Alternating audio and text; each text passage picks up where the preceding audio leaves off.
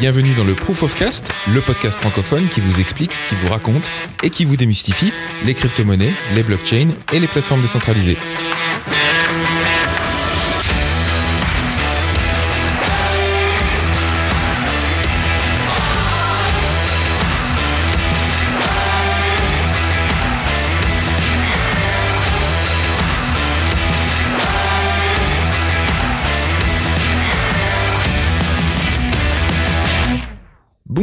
Bienvenue dans l'épisode 32 du Proof of Cast, le podcast francophone qui vous raconte, qui vous explique et qui vous démystifie les crypto-monnaies, la blockchain et les plateformes décentralisées.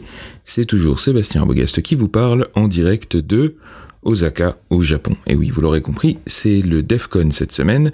Donc euh, avec mon acolyte Saïd, on est au Japon prêt à assister à toutes ces merveilleuses conférences qui vont nous inspirer toute cette semaine.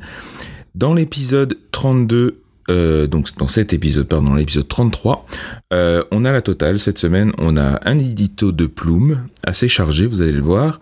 Euh, on a du courrier des auditeurs et on a une actualité qui elle-même est assez riche. Alors, on parlera de la suprématie quantique chez Google, on parlera des contrats à terme sur le Bitcoin et on parlera bien sûr de Libra. On se sent presque obligé maintenant de faire un petit point régulier sur ce dossier. Mais avant de commencer avec tout ça, on va donc commencer avec l'édito de Plume qui, vous allez voir, est assez velu cette fois-ci. Alors Plume, qu'est-ce que tu qu'est-ce que tu avais pour nous cette semaine? Chers crypto-auditeurs de tous sexes et de tout genre, bienvenue dans Proof of Cast, le podcast de la crypto. Merci. Merci à vous, braves marcheurs climatiques. Merci à toi, Greta Thunberg. Objectif accompli. Vous avez été des millions à marcher sur l'asphalte qui ne sert habituellement qu'à faire crisser les pneus de nos Tesla tunés afin de lutter contre le réchauffement climatique. J'avoue, tel saint Thomas, j'étais dubitatif. Je ne comprenais pas comment user von Timberland sur la chaussée pouvait apporter une quelconque solution à la crise climatique. Vous vouliez tous que les décideurs prennent conscience du problème, en oubliant que, premièrement, les décideurs, ben, c'est vous qui les choisissez tous les 4 ou 5 ans en échange de promesses court-termistes, et que, deuxièmement, ces décideurs sont exactement comme vous. Ils veulent bien trier leurs déchets ou mettre des ampoules économiques, mais ils ne voient pas trop ce qu'ils pourraient faire de plus. Enfin si, ils le voient plutôt bien, surtaxer tout ce qui pollue, casser la production, casser la consommation à outrance. Mais le premier décideur qui, qui décidera de mettre cela en place ne risque plus de rester décideur longtemps. Vous voyez le problème, c'est amusant. Mais force est de constater que le résultat est là. Merci Merci. Depuis que vous avez marché, il pleut et je me les caille. La marche a marché. Ah bon? C'est pas ça le réchauffement climatique? Non mais bon, alors, qu'est-ce qu'on fait? On va tous apprendre comment crever de faim en bossant comme des esclaves chez Pierre Rabhi? On se dit que finalement Internet pollue et qu'on n'en a pas vraiment besoin? En fait, le langage pollue également. Je propose qu'on en revienne au grom et qu'on s'habille en peau de bête et qu'on se tatane la gueule avec des, avec des silex taillés. C'est une alternative.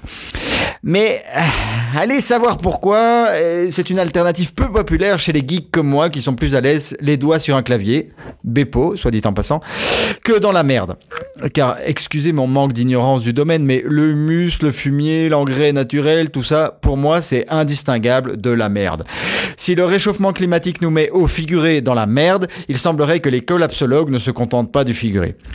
Et puis, euh, on, sera mignon avec notre rigole de courgettes lorsque les gars d'à côté qui, au lieu de se mettre à la permaculture, ont décidé de stocker des munitions et des armes de guerre, viennent gentiment nous, nous demander de mettre en commun nos maigres ressources alimentaires bio, nos champs de merde et nos femmes. Parce que, clairement, hein, faut pas espérer que la lutte pour l'égalité des sexes survivra une seconde à un effondrement et à un retour au Moyen-Âge. Grumpf Grumpf Ça va être tout noir ta gueule Mais je m'égare, je m'égare. Pourquoi se lancer dans une diatribe collapso-sceptique sur le proof of cast Car c'est le genre d'éditorial qui risque de pourrir le climat. pourrir le climat, euh, l'ambiance. Vous avez compris? Elle est bonne, non? Mais pourquoi donc? Eh bien parce que nous avons la solution. La, la, La, la, la, la, Schtroumpf, la, la, la, la, la. Toi, toi, ta gueule au fond. Non, mais soyez un peu attentifs, quoi. On parle de l'avenir de la planète, hein. La, bloc, bloc, Bloc euh, Tetris Non, la blockchain, on est sur le proof of cast, merde Ben oui, la blockchain n'était pas la n'est-elle pas la solution miracle à tout? La blockchain ne va-t-elle pas enlarger your pénis et vous permettre de devenir millionnaire? Eh, D'ailleurs, vous l'avez peut-être été millionnaire en 2017. Puis vous avez décidé d'attendre pour gagner encore plus et maintenant, la Lambo s'est transformée en Tesla, qui s'est transformée en Renault couille d'occasion. Parce que Kaléos en grec, ça veut dire couille. Qui s'est elle-même transformée en râlerie sur Twitter c'est les trains qui ne sont jamais à temps en gare. Et à propos de gare, je m'égare, je m'égare, je sais. Mais sans déconner, la blockchain pourrait porter en elle les prémices d'une nouvelle manière de consommer en favorisant la qualité, la durabilité, l'emprunt plutôt que l'achat et la circulation des biens. Je ne vais pas tout vous raconter, mais je vous invite à lire l'excellent article de Vinay Gupta sur le sujet. Alors Vinay Gupta, c'est un type génial que je recommande chaudement, qui est encore plus sympa en vrai qu'il est intéressant euh, sur Internet. Et dans ce cas-ci, son idée, elle est toute simple. Nous polluons pour produire des montagnes de merde qui sont inutilisées 99% du temps dans nos caves et nos greniers. Vous avez remarqué que je m'adapte euh, aux Français. Hein les, les Belges auront compris que normalement c'est 99, mais... Donc on a ces merdes qui s'accumulent dans nos maisons, dans nos placards, et la question, c'est parce que, selon Vinet, et je suis d'accord avec lui, parce que toute la société est optimisée pour la dépense. On doit dépenser le maximum. Et si, au lieu d'optimiser pour la dépense, on se contentait d'optimiser pour le rendement, pour une utilisation maximale?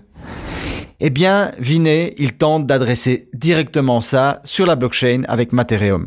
Alors c'est long à lire, mais putain, ça fait du bien. Alors il y a plein d'autres idées dans ce genre qui émergent du monde de la blockchain, hein, des Ocean Protocol, des trucs comme ça. La transparence, la décentralisation, c'est c'est une énergie de dingue. Il y a plein d'inspirations personnellement, toutes ces idées, ça me fait vachement plus kiffer que la collapsologie.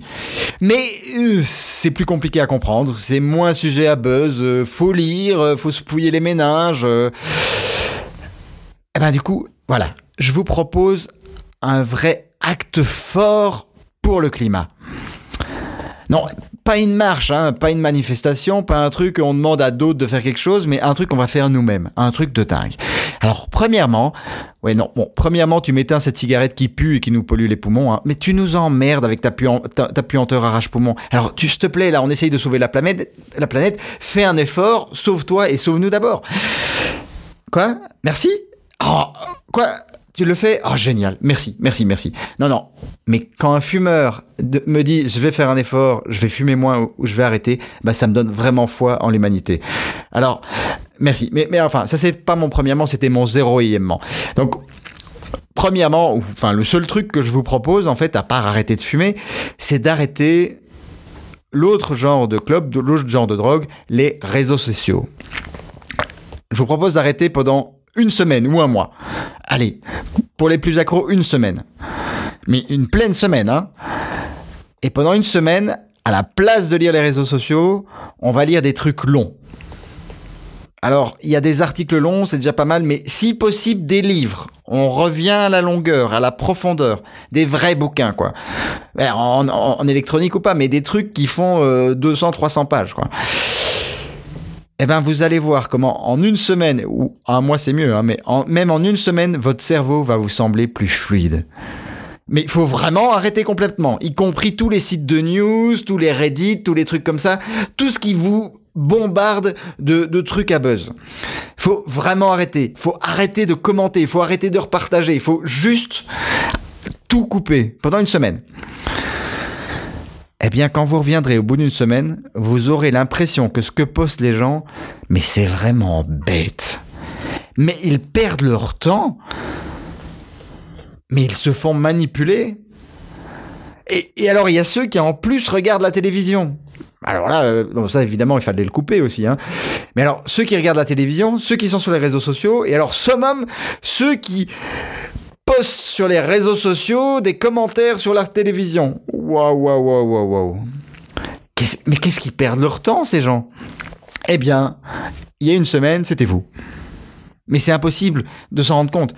Et n'essayez pas de les convaincre, vous rentrez dans le jeu des réseaux sociaux. Donc, si on veut se sortir de la merde, il faut d'abord couper le robinet à merde. Et ce que répandent les Facebook, les Google et tous les autres publicitaires, mais c'est vachement plus nocif que des tonnes de CO2. Voilà, ça c'est ma proposition. Il y a aussi l'alternative ultra populaire d'aller marcher dans la rue en troupeau, de s'en griller une pour se réchauffer, de prendre un selfie avec son iPhone pour poster sur Instagram qu'on était avec Mathieu Ricard et qu'on adore la méditation, on adore ce qu'il fait. Voilà, ça c'est aussi une manière de lutter contre le changement climatique. Eh bien, à vous de choisir celle qui vous convient le mieux. À vous de jouer. Ciao. Voilà, alors je vous invite vraiment à aller voir euh, lire cet article. Il est assez long, il prend trois bons quarts d'heure à lire, mais euh, mais c'est vraiment super intéressant et encore une fois, ça rejoint un petit peu ce pourquoi euh, on est plutôt fasciné par la blockchain et la décentralisation et tout ça et tout ça. Donc vraiment allez voir ce petit article Medium et en plus Vinay Gupta c'est plutôt une référence dans le domaine donc il a plutôt des bonnes idées le monsieur. Alors, on passe maintenant au courrier des éditeurs avec un message que nous a laissé Steve Després dans le, en commentaire de l'épisode 32. J'en profite pour vous rappeler au passage que si vous avez des questions, des remarques, des suggestions, euh, vous n'avez pas à hésiter à les laisser en commentaire du blog post de chaque épisode sur proofofcast.com ou sur les réseaux sociaux aussi, sur le Twitter de l'émission ou sur le Facebook. Euh, tout ça sur Proof of Cast, bien sûr, vous l'aurez compris. Et là, en l'occurrence, c'est Steve qui nous dit Salut Sébastien, merci de tenir ce podcast depuis plus de deux ans, c'est toujours un plaisir. Je t'en prie Steve. Si jamais tu as le temps, j'aimerais bien avoir ton avis sur les projets type Chainlink à destination des entreprises qui permettent de gérer des informations off-chain. Sinon, si tu as quelques mots à dire sur Dune, le fork de Tezos, sur les contrats futurs backed sur le Bitcoin ou sur l'actualité par rapport au dev d'Ethereum et du web décentralisé, IPFS, ENS, tout ça, je suis preneur. Bon voyage. Donc c'est pas une seule question qu'il avait le gaillard, il en avait un paquet. Alors, en ce qui concerne euh, le Chainlink, je vais en parler ici. Euh, en ce qui concerne l'actualité du développement Ethereum, vous l'aurez compris, on en parlera plus en détail dans l'épisode 34, puisqu'on fera un petit bilan de, euh, de DEFCON. Pour ce qui est de Dune, le fork de Tezos, on en a parlé dans l'épisode 31, si mes souvenirs sont bons. Enfin, dans un épisode précédent. Donc là, je vous invite, et je l'invite, bien sûr, à aller euh, réécouter cet épisode-là. Et euh, pour ce qui est de Chainlink, euh, effectivement, j'ai dû me renseigner un petit peu parce qu'il y avait des choses intéressantes à dire. Alors d'abord, je pense pas que la cible de Chainlink se limite aux entreprises, comme le sous-entend Steve, mais elle peut vraiment intéresser tous les développeurs de smart contracts qui travaillent sur des cas d'utilisation en connexion avec ce qu'on va appeler le monde physique par opposition au monde numérique. J'aime pas trop le monde virtuel versus le monde réel, puisque tout ça est très réel, mais effectivement, dans certains cas, c'est plus numérique que physique. Alors, naturellement, une des principales limitations des blockchains, euh, vous l'aurez compris, c'est que euh, les, allez, et notamment en ce qui concerne les smart contracts, pardon, c'est que leur mode de fonctionnement idéal requiert de disposer de toutes les informations de manière numérique et décentralisée. Un smart contract, hein, comme vous l'aurez compris, c'est un logiciel qui peut avoir euh, qui peut savoir avec une absolue certitude le solde de n'importe quel compte de la blockchain sur laquelle il tourne, euh, dans sa crypto-monnaie native évidemment.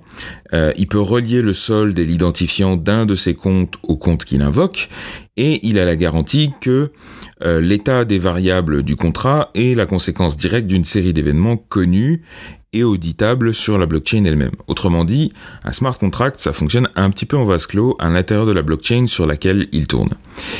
Maintenant, le truc c'est que même pour mesurer le temps, par exemple, euh, le temps qui passe, euh, il peut le faire qu'en termes d'événements sur la blockchain, comme par exemple le nombre de blocs qui ont été minés. Par contre, qu'est-ce qui se passe quand on veut connecter le fonctionnement d'un tel programme, donc d'un smart contract, avec des événements qui se produisent en dehors de la blockchain sur laquelle il tourne? Qu'il s'agisse d'ailleurs du monde physique, d'une autre blockchain ou d'un autre univers numérique. Par exemple, euh, comment je fais si je veux coder des smart contracts qui implémentent un système d'assurance climatique, qui paye automatiquement une indemnité à des agriculteurs, qui payent régulièrement leurs primes évidemment, lorsqu'un certain événement climatique se produit? Ou alors comment je fais si euh, je veux faire en sorte qu'un smart contract stabilise la valeur d'un token dans une monnaie fiat, comme le dollar US par exemple. Hein, c'est le cas de ce qu'on appelle les stablecoins. Ou même tout simplement comment garantir un échange d'Ether contre des bitcoins, sachant que les transactions se font sur deux blockchains différentes. Et alors le problème devient encore plus pressant quand le smart contract a besoin pour fonctionner d'une information qu'on peut pas qu'on peut tout simplement pas stocker sur la blockchain elle-même pour des bêtes raisons de confidentialité. Par exemple, un smart contract qui voudrait certifier les compétences de quelqu'un sur un sujet spécifique devrait le soumettre à un test et évaluer les réponses du candidat à ce test. Mais pour corriger le test, il a besoin de connaître les bonnes réponses. Or, si on stocke les bonnes réponses sur la blockchain, dans le smart contract par exemple, ben du coup elles deviennent visibles de tout le monde, ce qui permet de tricher au test. Donc on doit stocker ces informations concernant les bonnes réponses en dehors de la chaîne, dans un endroit confidentiel. Donc pas une blockchain au sens où elles existent aujourd'hui, mais dans une espèce de référentiel centralisé parce que confidentiel. Et évidemment, permettre au smart contract de consulter ces informations. Autrement dit, un smart contract connecté au monde extérieur, c'est jamais aussi sécurisé que les points d'entrée qui lui permettent d'interagir avec ce monde extérieur. Et c'est vraiment ici qu'intervient ce qu'on appelle la notion d'oracle. Un oracle, c'est un système externe à la blockchain qui est capable d'informer cette blockchain sur le monde réel à la demande. Et en l'occurrence, s'appuyer sur un oracle, ça pose évidemment la question d'évaluer la fiabilité et la résilience de cet oracle, surtout s'il est centralisé. Donc si un smart contract sur la blockchain Ethereum est obligé de faire confiance à un expert ou à une institution par exemple pour lui dire quelle température il fait à tel endroit, combien vaut un Ether en dollars US à un moment précis, ou qu'une transaction a bien eu lieu sur la blockchain Bitcoin, ben on est un peu de retour à la case départ, parce que de nouveau on doit faire confiance à un expert, à une institution, peu importe. Et c'est typiquement là qu'intervient cette idée de Chainlink, qui propose de mettre en place en fait un réseau d'oracles aussi décentralisé et donc fiable que possible pour être utilisé par des développeurs de smart contracts. Alors au passage, c'est aussi en partie à cette problématique que euh, répond euh, Materium, donc la solution que, dont, euh, dont parlait Plume dans son édito et encore une fois je vous invite à lire à lire relire l'article parce que c'est vraiment très intéressant. Sauf que l'idée dans leur cas c'est de créer une espèce de système d'incentive autour des affirmations sur le monde extérieur et donner la possibilité à quelqu'un qui veut prouver qu'une affirmation est fausse de se faire payer par celui qui a produit l'affirmation. Donc c'est vraiment de, voilà, encore une fois, comment on vérifie une information sur le monde réel. Dans le système Chainlink, n'importe qui peut faire tourner un nœud Chainlink qui sert en fait d'interface avec des API, donc entre les smart contracts et des API ou d'autres systèmes externes. Et un opérateur d'un tel nœud Chainlink peut se faire payer en token link par des smart contracts qui ont besoin de ces, de ces informations. Donc, tout ça, évidemment, est aussi décentralisé que possible, comme je le disais. Et ensuite, à travers un certain niveau de standardisation dans les interactions entre les smart contracts d'un côté et les nœuds Chainlink de l'autre, il est possible de multiplier les nœuds Chainlink auxquels on demande l'information, de façon à minimiser le phénomène des single point of failure et les problèmes de disponibilité. Bref, c'est vraiment une technologie super intéressante euh, qui va sûrement gagner en popularité au fur et à mesure que les usages vont évoluer, de façon à créer un vrai marché pour ces sources de données externes, hein, puisqu'encore une fois, il faut motiver les opérateurs de nœuds à, mettre en place ces interfaces, ces espèces de ponts.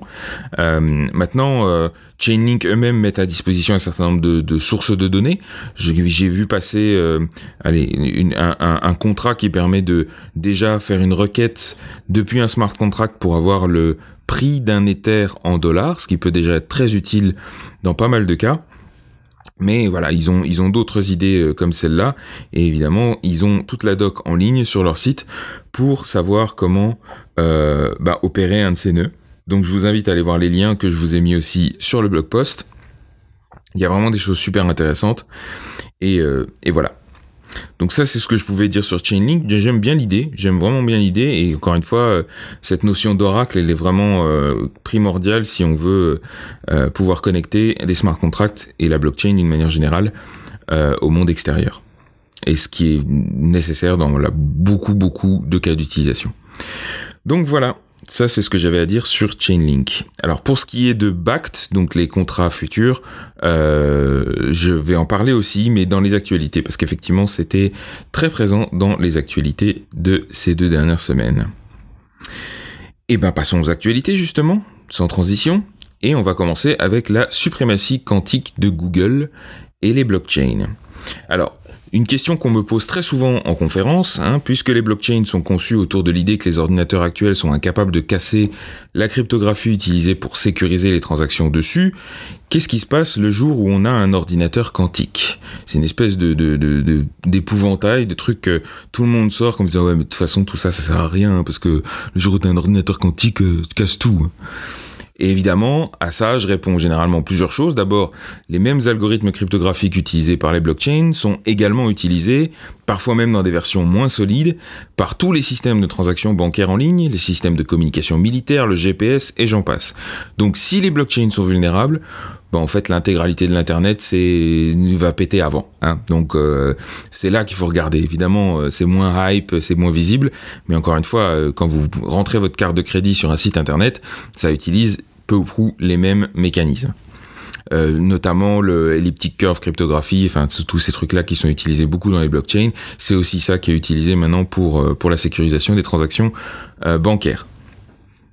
Donc ça implique en corollaire qu'avec les sommes en jeu euh, dans ces systèmes bancaires et de transactions, si le risque est réel, vous pouvez être à peu près certain que toutes les entreprises du monde doivent y mettre le paquet pour se préparer à la menace.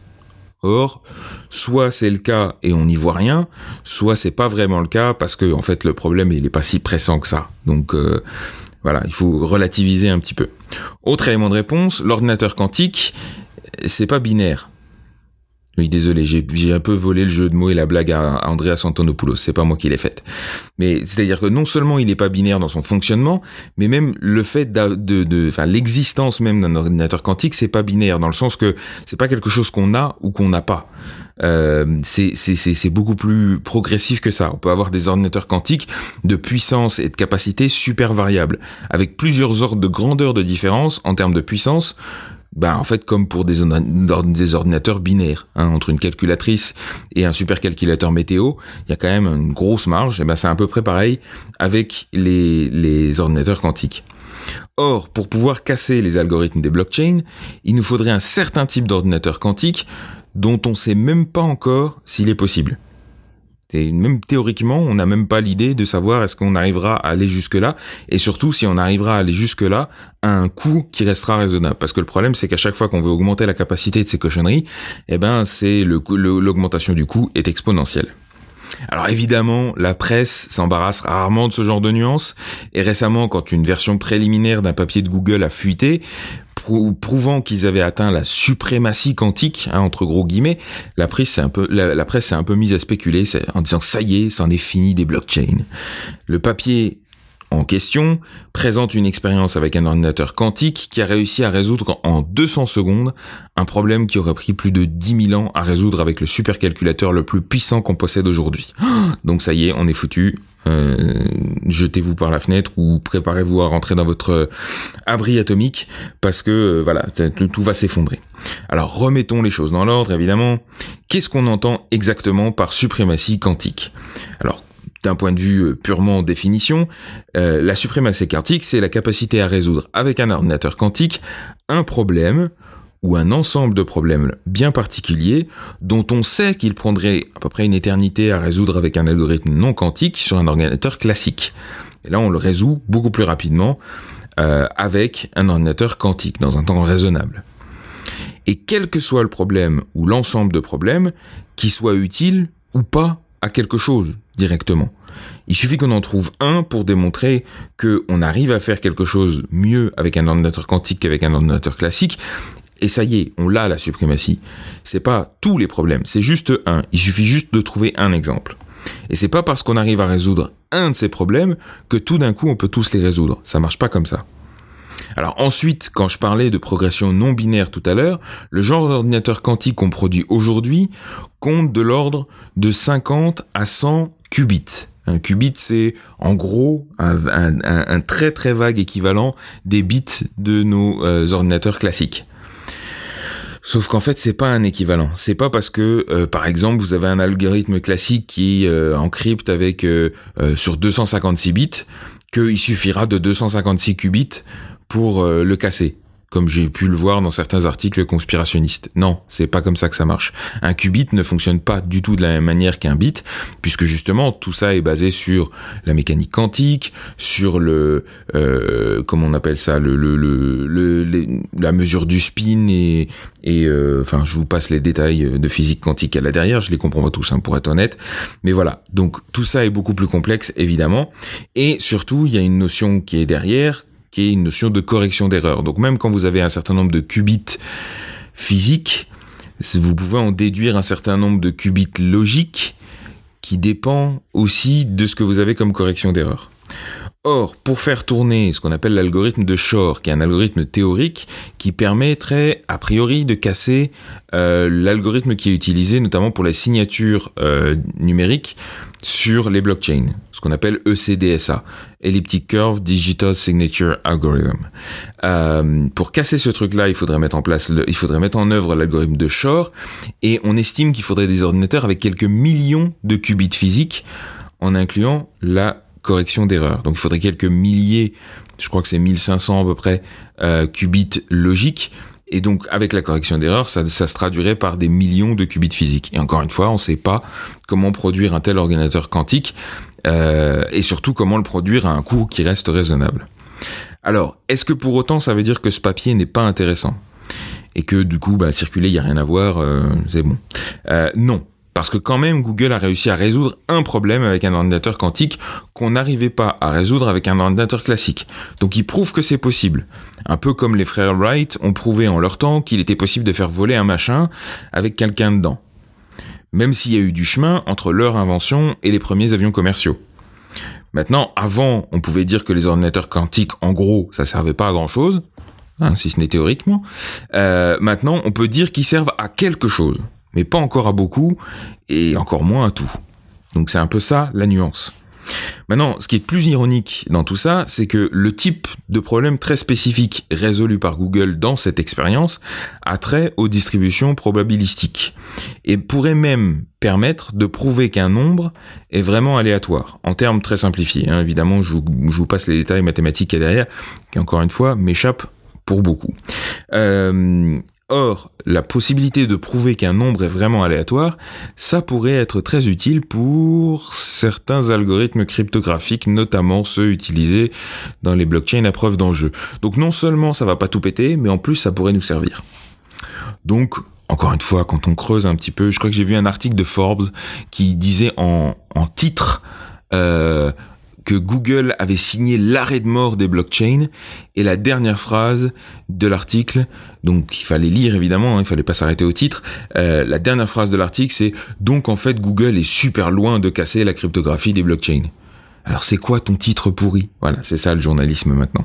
Bref, euh, je vais passer mon énervement là-dessus parce que bref, euh, les blockchains, ça utilise principalement deux mécanismes de cryptographie, le hachage et la signature numérique. Les algorithmes utilisés pour ces deux primitives sont généralement le SHA-256 et le ECDSA. Alors, ce qui est important de prendre en compte, c'est que pour pouvoir voler les fonds de n'importe quelle wallet cryptographique, un ordinateur quantique devrait être en mesure de casser ces deux algorithmes-là. Or, on a l'algorithme de Shor dont je parlais tout à l'heure, qui peut théoriquement casser ECDSA, donc l'algorithme de signature. Et encore, c'est très théorique parce que ça, nécessite un nombre de qubits, plusieurs ordres de grandeur plus importants que les prévisions les plus optimistes sur ce qu'on peut stabiliser dans un, dans un ordinateur quantique aujourd'hui. Par contre, pour SHA-256, on n'a absolument rien pour l'instant. Hein. Donc on n'est pas, euh, on a, voilà, on n'a rien pour casser l'algorithme de hachage.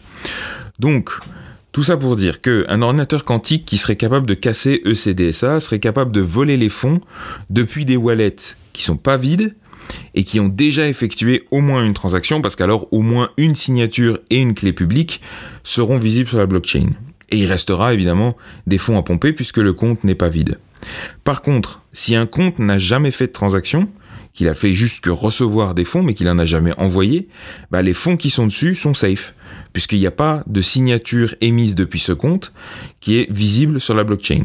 Et donc son propriétaire pourra facilement le vider pour transférer les fonds vers un compte qui sera un jour protégé par un algorithme qui sera conçu pour résister à l'ordinateur quantique. Maintenant, si vous utilisez des comptes jetables, euh, c'est-à-dire que si vous créez des adresses à usage unique, bah, ces comptes seront vides avant que l'ordinateur quantique puisse les attaquer, donc vous êtes safe. Donc si vraiment vous êtes inquiet par euh, les ordinateurs quantiques et que ça va tout péter, etc., et que vous n'avez pas encore envie de construire votre, abri anti-atomique, euh, bah, je vous invite tout simplement à utiliser des adresses, des adresses, donc des wallets à usage unique. Et le problème est résolu. C'est génial la technologie, non? Alors keep calm and use throwable wallets, comme on dit. Euh, et surtout, gobez pas les, toutes les théories fumeuses des conspirationnistes qui, qui confondent les bits et les qubits. Voilà.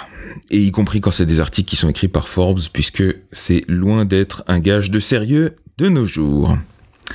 Passons à la deuxième actualité de la semaine et qui fera donc plaisir à notre ami Steve.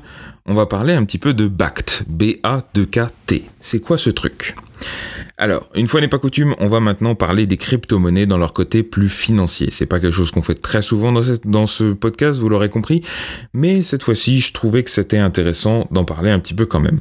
Alors, comme vous le savez peut-être, euh, Bitcoin, c'est une monnaie, ce qu'on appelle déflationnaire.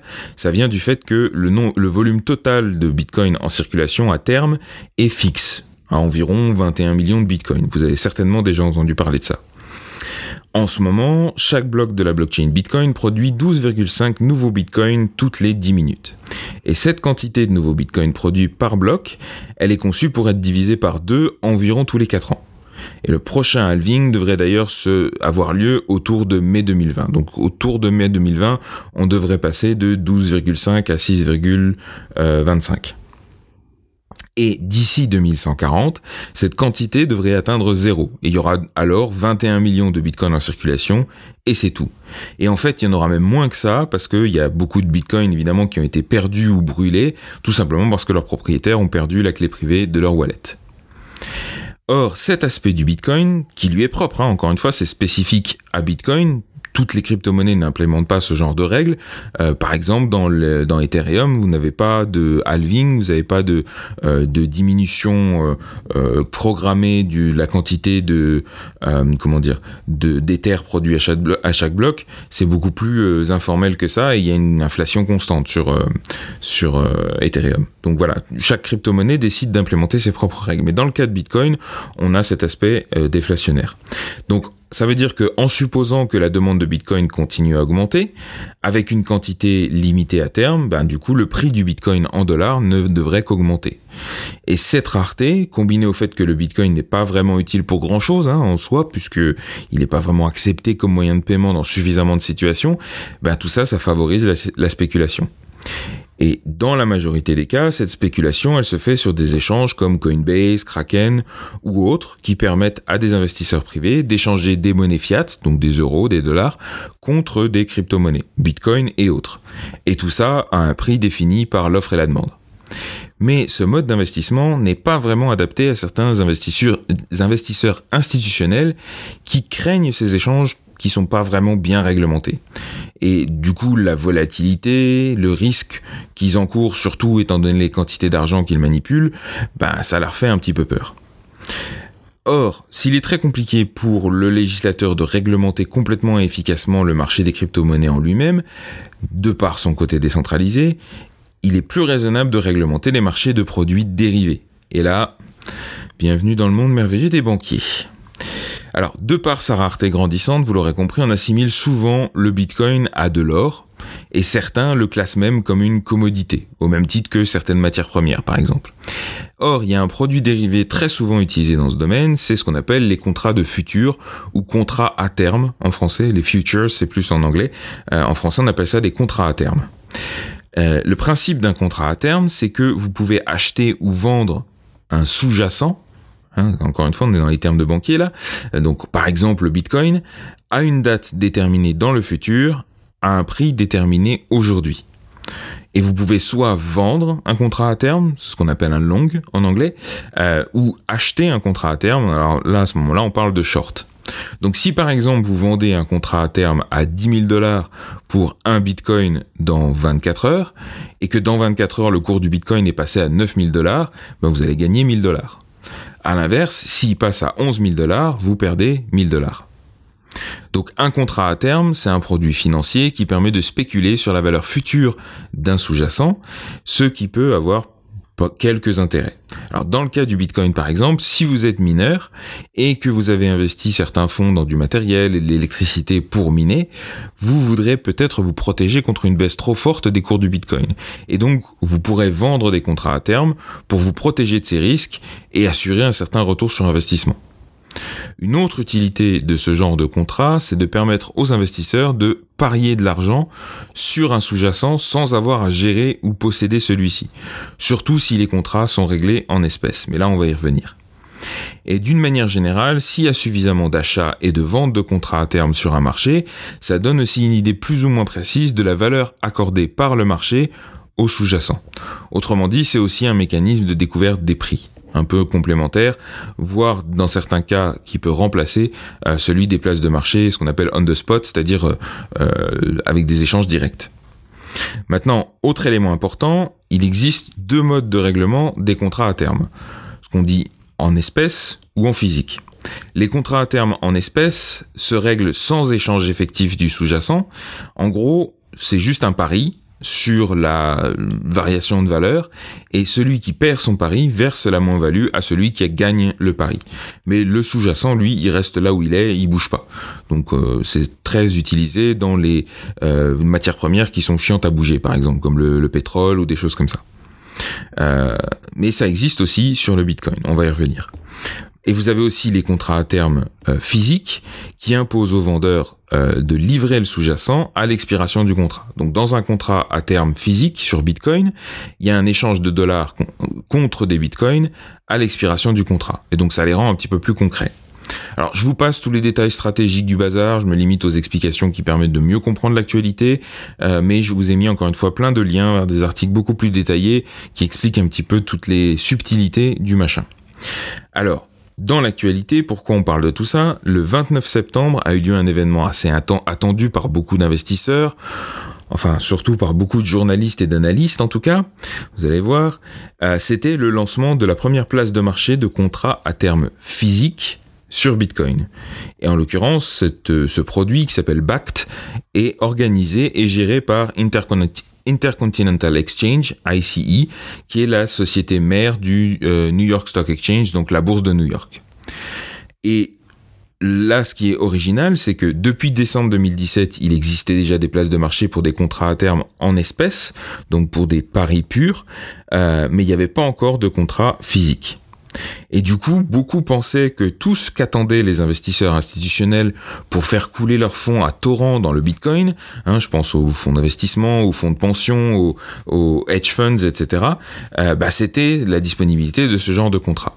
Mais bon, force est de constater qu'il n'en est rien, puisque le démarrage de BACT, c'est, encore une fois, le nom de ce produit, bah, il a été pour le moins timide. Hein, euh, je vous passe les chiffres. Encore une fois, je vous laisse les évaluer, enfin regarder ça dans les dans les articles. Mais ça a été très très lent, euh, moins de quelques millions de dollars en une semaine. Et encore une fois, à comparer avec ce qui s'est fait euh, sur les contrats en espèces il y a quelques années de ça. Alors, d'un autre côté, c'était à une autre période, c'était fin 2017, début 2018. Bitcoin était à son pic, enfin au dernier pic. Donc voilà, c'était pas exactement la même période. Mais bon, quand même. et un, autre élément qui a surpris pas mal d'analystes, c'est que euh, BACT propose deux variantes de son contrat physique, une avec une expiration à 24 heures et une avec une expiration à un mois. Et beaucoup estimaient que le contrat à 24 heures serait le plus intéressant pour les investisseurs parce qu'en gros c'est une espèce de moyen détourné d'acheter ou de vendre du bitcoin un peu comme dans un échange direct mais tout en pouvant spéculer sur sa valeur euh, de manière plus importante. Et pour autant, le contrat à 24 heures, c'était le moins populaire des deux. Donc la plupart des contrats se sont faits sur euh, des, spéculations à un mois. Bref, euh, c'est pas vraiment le succès qui était attendu, donc beaucoup euh, aurait tendance à, être un petit peu déçu, voire à, baisser les bras. D'un autre côté, vous avez euh, pas mal d'analystes, y compris évidemment les gens de chez Bact, qui disent que c'est pas surprenant que quelque chose comme ça démarre aussi lentement. Force est de constater que surtout ça prouve que c'était pas ça que les investisseurs institutionnels attendaient pour investir dans Bitcoin. Il y a encore d'autres freins, il y a encore d'autres inquiétudes, il y a d'autres points de maturité à développer. Bref, euh, c'est pas encore pour maintenant. Maintenant, on me demande mon avis par rapport à ça, euh, et puis même si on me le demande pas, je le donne. Euh, pour moi, tout ça, c'est qu'un épiphénomène et ça rejoint encore une fois pourquoi ces problématiques financières ne m'intéressent que très rarement. Bitcoin n'a pas été conçu pour s'interfacer avec le système financier d'avant. Il a été conçu pour le remplacer. La valeur des crypto-monnaies et de la blockchain sont beaucoup plus intrinsèques que ça. Elles s'appuient sur des valeurs de décentralisation, de redistribution du pouvoir, de liberté de choix dans les systèmes d'échange, d'abolition des frontières juridiques et artificielles. Alors honnêtement, personnellement, moi, je me fous un peu de combien vaut un bitcoin aujourd'hui ou de combien il vaudra demain et de combien je peux me faire en pariant sur la valeur future. pour moi, tout ça, c'est vraiment des, des réflexions court-termistes et la vraie valeur des crypto-monnaies, elle est ailleurs et elle est dans le long terme. Donc, au diable les investisseurs institutionnels et leur monnaie de singe. Au diable les régulateurs et leur pouvoir de pacotille en décomposition, le potentiel subversif et révolutionnaire des crypto-monnaies est bien plus intéressant que ça, ne le perdons pas de vue. Et ce sera tout pour le dossier BACT. Et maintenant, ça devient presque une tradition. On va quand même faire un petit point sur l'actualité de Libra, euh, puisque la pression monte encore de toutes parts sur ce fameux projet, alors qu'une réunion officielle du Conseil de l'association Libra doit se tenir en Suisse le 14 octobre prochain. Le jeu des postures continue de plus belle. Alors, vous avez d'un côté le président de la Banque centrale japonaise qui appelait le 24 septembre dernier à une coopération internationale pour réguler les stablecoins comme le Libra. Évidemment, c'était ça la cible primaire. Début octobre, ce sont les dirigeants de plusieurs groupes bancaires américains qui se plaignaient officiellement auprès de la Réserve fédérale américaine, donc, du fait que Facebook s'apprêtait à créer ni plus ni moins qu'un système bancaire parallèle, ce qui pourrait amener les consommateurs à déposer des quantités toujours plus importantes d'argent sur leur compte Libra plutôt que dans les banques traditionnelles, réduisant ainsi les liquidités disponibles et menaçant la stabilité du système financier ça y est, vous avez peur ou pas? Non, parce que c'est un peu ça le, but quand même. Hein. Euh, et alors à ce moment-là, qu'est-ce qui les empêcherait de venir marcher sur leur plate-bande de crédit et d'épargne? Oui, ben oui, après tout, elles défendent leur beefsteak, c'est tout. Hein. Bref, clairement, elles n'ont pas été invitées à la fête, alors elles font tout pour la faire annuler. Et le plus drôle, c'est quand ces mêmes banques américaines demandent au gouvernement américain de créer un dollar numérique. Ça vous rappelle rien, hein? Bruno Le Maire et son fameux euro numérique? Mais c'est tellement absurde, parce que c'est complètement ignorer le principal attrait de ce genre de monnaie pour le public, c'est l'aspect global. Le fait qu'elle soit numérique, c'est complètement secondaire. En fait, c'est une condition sine qua non au fait qu'elle soit globale, et c'est ça qui est intéressant. Donc, faire, faire une monnaie nationale numérique, c'est passer complètement à côté de la plaque. Ça, ça, ne, ne, créerait en rien un concurrent à Libra ou à n'importe quelle autre crypto-monnaie d'ailleurs. Donc, voilà la seule monnaie qui serait à même de concurrencer quelque chose comme Libra, ce serait une monnaie globale, mais créée par une institution globale. Mais cette institution, elle n'existe tout simplement pas. Et c'est exactement pour ça que les crypto-monnaies ont été créées, pour pouvoir exister indépendamment de ces institutions. Donc, en gros, les gouvernements nationaux ou supranationaux ont déjà perdu cette guerre. Tout ce qu'ils peuvent encore faire, c'est décider à qui ils veulent concéder la victoire soit au pouvoir économique d'un Facebook avec son Libra ou autre chose comme ça, soit à un pouvoir qu'on va qualifier de citoyen et open source, celui des crypto-monnaies. Mais leur rôle, il est déjà dans le passé. Donc voilà, ils le savent, ils sont morts, ils le savent pas encore. Bref. En tout cas, il est certain que toutes ces pressions commencent un petit peu à secouer le navire, euh, puisque dans une interview euh, récente, Mark Zuckerberg, je crois que c'est une interview faite par le Nikkei, euh, Mark Zuckerberg a refusé de confirmer la date de lancement du réseau Libra pour le second semestre, 2000, second semestre 2020 insistant sur le fait que leur approche était beaucoup plus consultative que à leur habitude sur d'autres projets. Donc euh, ouais, même lui, il commence à sentir le vent tourner, on dirait. Euh, du côté de l'association Libra, après plusieurs rumeurs concernant l'éventuel départ de certains mastodontes comme Visa ou Mastercard et leur refus de soutenir publiquement le projet, c'est finalement PayPal qui vient d'annoncer officiellement qu'il se retirait du projet. À côté de ça, vous avez David Marcus, un des, allez, on va dire des leaders de, de, Libra euh, euh, pour Facebook, qui a insisté sur Twitter sur le fait que Libra est un projet important qui nécessite du courage et une, une adhésion forte à ses valeurs. Oh là là, comment que c'est émouvant. Euh, maintenant, on va voir qui sera effectivement présent à la réunion du 14 octobre, l'objectif étant de signer la charte et de nommer officiellement les directeurs de l'association Libra qui va se pointer à cette réunion ben, En gros, ce sera ceux qui euh, auront décidé de continuer. Mais encore une fois, il y a les raisons officiellement invoquées pour prendre telle ou telle décision, pour venir ou pas à la réunion, pour soutenir ou pas soutenir publiquement, bref. Ça parle d'apporter la salvation de la finance au plus grand nombre, de protéger la veuve et l'orphelin du blanchiment d'argent et des méchants terroristes, de préserver la stabilité de nos économies. Mais tout ça, ça sonne tellement creux et faux. Parce qu'encore une fois, il s'agit de décider du, au fond de qui va avoir le contrôle sur nos moyens d'échange, de qui va avoir le pouvoir ultime de ce monde financiarisé à outrance, de créer la monnaie. C'est de ça qu'il est vraiment question. Et plus j'observe ces manipulations, et plus je suis convaincu qu'on doit reprendre ce pouvoir aux, aux institutions, qu'elles soient publiques ou privées d'ailleurs, et que les crypto-monnaies et par extension les blockchains nous fournissent enfin les outils techniques pour le faire. Après, ça suffit pas. Il faut aussi qu'on réalise cette promesse en rendant les outils techniques accessibles au plus grand nombre. Ça, on y travaille. Et dans le même temps, il faut développer la culture globale et le sens des responsabilités qui sont tout aussi importants dans cette transition. Donc voilà. Ça, c'était pour l'actualité euh, de euh, de Libra. Euh, pour un pour info, il y a des conférences de DEFCON cette semaine qui ont prévu de parler de Libra, donc ça, ça va être intéressant de voir des gens d'Ethereum parler de, ça. Et puis, encore une fois, pour tout ce qui est euh, inspiration, philosophie, valeur, et puis même développement, euh, encore une fois, de la plateforme technique pour la rendre accessible au plus grand nombre, ça va être les sujets au cœur de ce DEFCON 5. Donc, on vous en parlera, on vous en parlera avec plaisir dans le prochain épisode. Et voilà qui clôture déjà cet épisode 33 du Proof of Cast. Alors comme d'habitude, je vous rappelle de nouveau que si vous avez des questions, des remarques, des suggestions, des choses que j'aurais expliquées de manière un peu trop rapide, n'hésitez pas à poser vos questions dans euh, le blog euh, de l'émission, euh, donc en commentaire d'un des épisodes, dans le Proof of Cast sur proofofcast.com ou sur les réseaux sociaux, sur notre Twitter ou notre page Facebook Proof of Cast pour tout ça évidemment.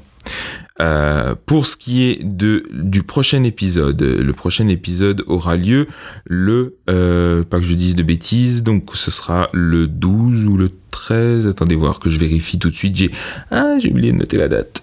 Euh, ce sera le 19 octobre prochain, donc ce sera l'épisode 34. Et à côté de ça, euh, vous pouvez bien sûr euh, nous retrouver, donc retrouver Plume évidemment donc euh, sur son blog plume.net.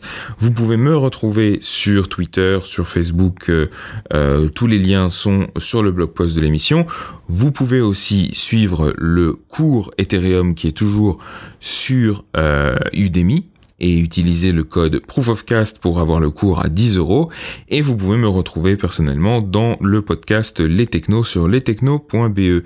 Et comme d'habitude, n'oubliez pas que si vous voulez nous aider à financer euh, un petit peu euh, l'hébergement de ce podcast, ben vous pouvez nous faire un petit don en Ether sur proofofcast.eth. Et à côté de ça, comme toujours, vos étoiles, vos reviews, vos commentaires sont les bienvenus sur iTunes.